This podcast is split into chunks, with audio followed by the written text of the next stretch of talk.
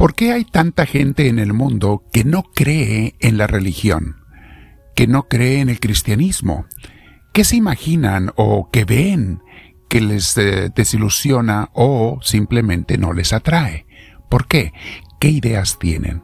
Vamos a meditar sobre eso, mis hermanos, por si acaso alguno de nosotros alguna vez ha tenido un error de esos en su mente, pues a curarlo, a quitarlo, a limpiarlo pero es una interesante meditación para poder responder y entender el estado del mundo, mis hermanos, en que vivimos hoy en día. Te invito a que te sientes en un lugar con tu espalda recta, tu cuello y tus hombros relajados, e invites al Señor a entrar en tu vida, invites al Espíritu Santo, porque lo necesitamos todos los días. Si puedes, eh, mantén tu espalda recta y cuello y hombros relajados, como decíamos, si puedes y te ayuda, cierra tus ojos, siempre ponte audífonos, también ayudan mucho si los tienes. Vamos a respirar profundo y a dejar que la presencia de Dios nos llene. En el aire que respiramos, profunda y pausadamente, invita al Espíritu Santo a entrar en ti.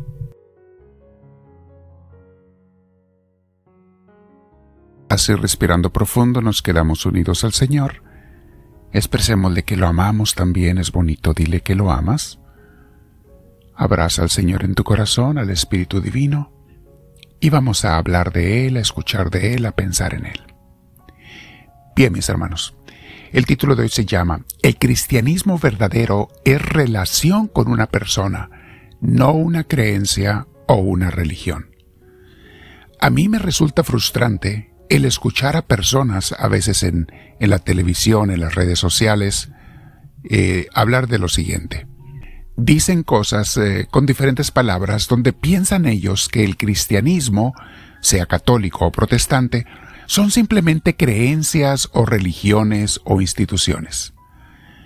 Por ese pensar, con razón fácilmente lo rechazan, creen que es un hobby de algunas personas o una filosofía más entre los miles que hay en el mundo, o se confunden porque al ver a malos cristianos, que les dan mal ejemplo, dicen, ah, entonces el cristianismo no sirve. Espérame, mi hermano, se confunden.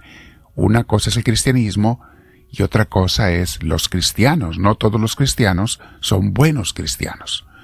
Ahí todos tenemos que luchar. Pero bueno, si tan solo supieran ellos, mis hermanos, esa gente del mundo, que la religión y las creencias son solo las guías porque el cristianismo verdadero no es religión y creencias, esos son guías. Cristianismo verdadero es una relación personal y real con alguien vivo, que es Jesús, el cual resucitó y está presente siempre y para todos aquellos que quieran buscarlo, conocerlo y obedecerle. El cristianismo, si lo resumimos en una palabra, es una relación con Cristo. Sí, sí, tiene que haber creencias, religión, todo eso ayuda, son las guías, son la escalera para llegar a Dios, pero no son Dios. Se necesitan los dos. Pero la gente se queda creyendo que el cristianismo es filosofía, creencias, ideologías o hobbies de personas. Pobrecitos, cómo se confunden y por eso no tienen a Dios. Los santos, mis hermanos, que son nuestros modelos de auténticos cristianos, siempre nos hablan de su relación personal con Jesús y con el Padre.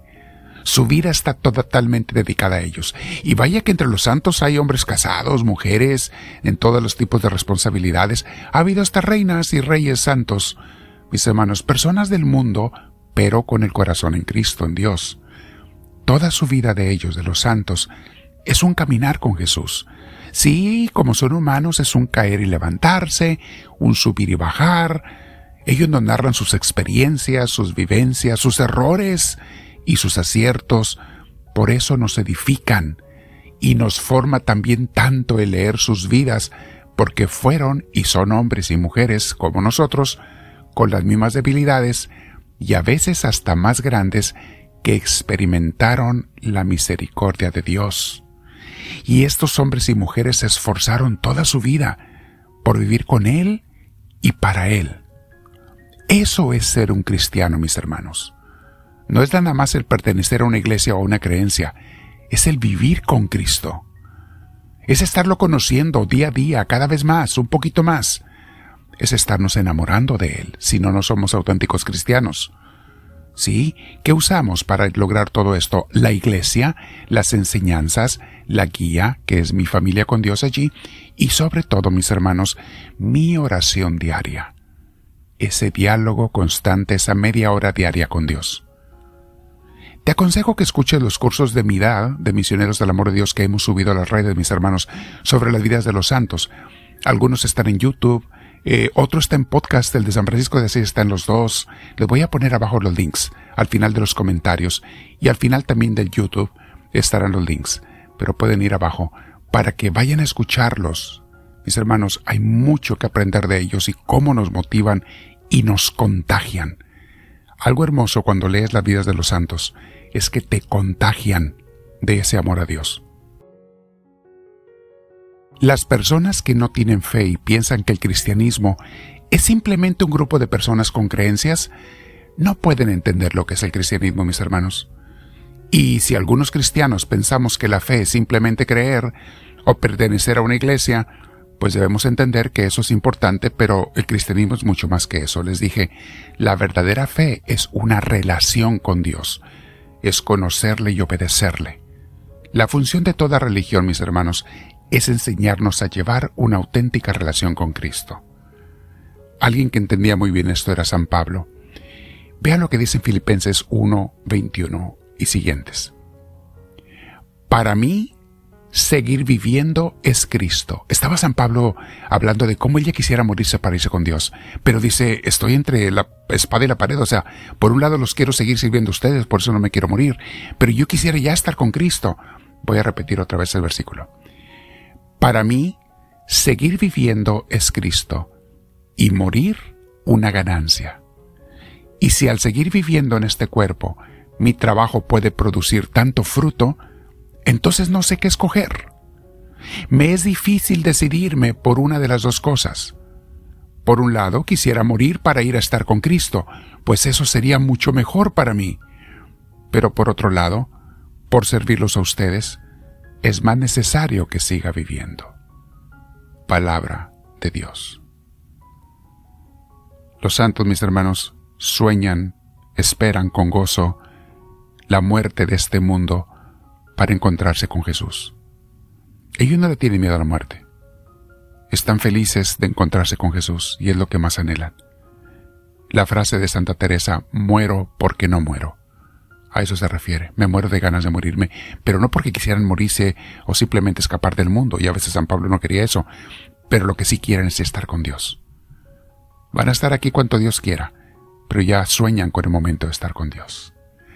Quédate platicando con Dios hoy, mi hermana, mi hermano.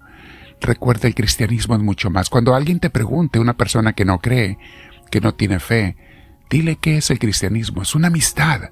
El ser cristiano, el ser católico o protestante en cualquier religión cristiana, dile, es, es una relación con Cristo, es una amistad, es un cariño, es un amor. Es estar con Él, es vivir con Él, es seguirlo, obedecerle. Y a través de Él llegar al Padre. Quédate meditando, mis hermanos. Yo te aconsejo otros 20 minutos con el Señor. Mínimo 15, pero completa aunque sea media hora diaria con Dios, dedicado, sentado, sentada en un lugar que estés únicamente Dios y tú, sin distracciones. Aparte cuando trabajes o vayas en el carro, también puedes hacer o escuchar esto otra vez, pero da ese tiempo a solas con Dios, porque los amantes necesitan de tiempo a solas, buscan la soledad para estar uno con el otro. Dile al Señor, háblame Señor, que tu siervo te escucha.